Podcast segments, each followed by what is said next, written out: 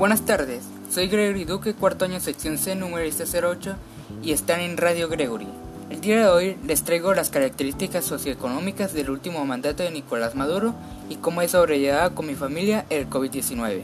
Comenzamos con características sociales y económicas actuales del país. Los procesos económicos que vienen afectando a Venezuela por casi la última década y en donde hay muchas fluctuaciones erráticas en nuestra economía. Y paralelamente a esto, la inestabilidad política, la corrupción a todos los niveles y la no eficiente administración de los recursos económicos por parte del Estado han traído como consecuencia un marcado deterioro en las condiciones de vida en general del ciudadano venezolano.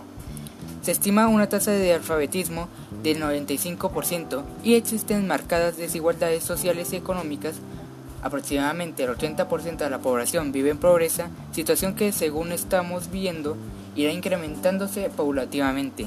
Independientemente del método que se utilice para calcular los ingresos reales promedio del trabajador venezolano, la realidad es que continúa habiendo un deterioro progresivo del salario que se acompaña de una fuerte reducción del poder adquisitivo.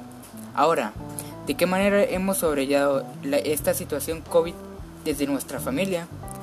Aunque ha sido muy difícil esta situación del COVID, sobre todo por el encierro y tener tantas limitaciones, el no poder salir sin condiciones a compartir con mis amigos y con la familia, junto a mi madre y abuela, hemos sabido superar esta situación, compartiendo no solo tareas del hogar, sino tiempo para ver películas, series y hasta hacer juegos grupales que antes no hacíamos, lo que me ha permitido tener un mayor acercamiento a ellas y afianzar más la confianza y cariño.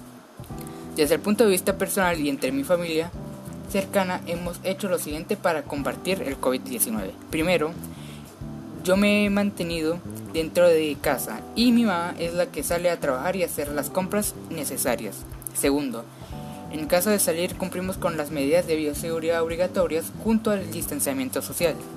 Tercero, colaboro con mi mamá en las labores del hogar, como barrer, lavar los platos y baños, entre otros.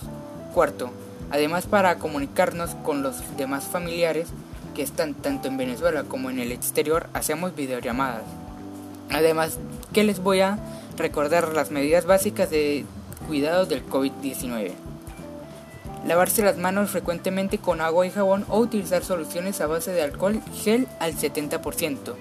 Al toser o estornudar, utilizar estornudo de etiqueta, que consiste en cubrirse la nariz y boca con un pañuelo desechable o con el ángulo interno del brazo. No escupir. Si es necesario hacerlo, utilizar un pañuelo desechable, meterlo en una bolsa de plástico, anudarla y tirarla a la basura. Después lavarse las manos. No tocarse la cara con las manos sucias, sobre todo nariz, boca y ojos.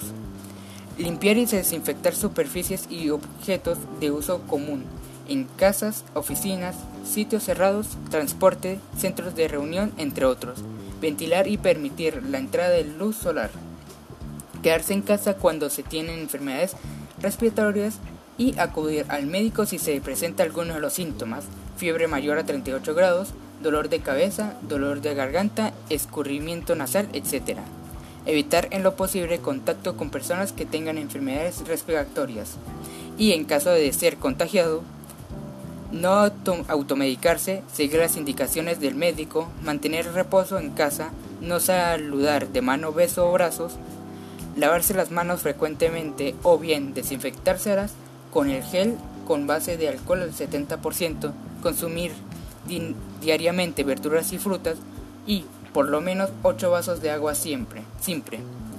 Lavar con agua, jabón y cloro los platos, vasos y cubiertos que utilice. Muchas gracias por escuchar y hasta la próxima transmisión.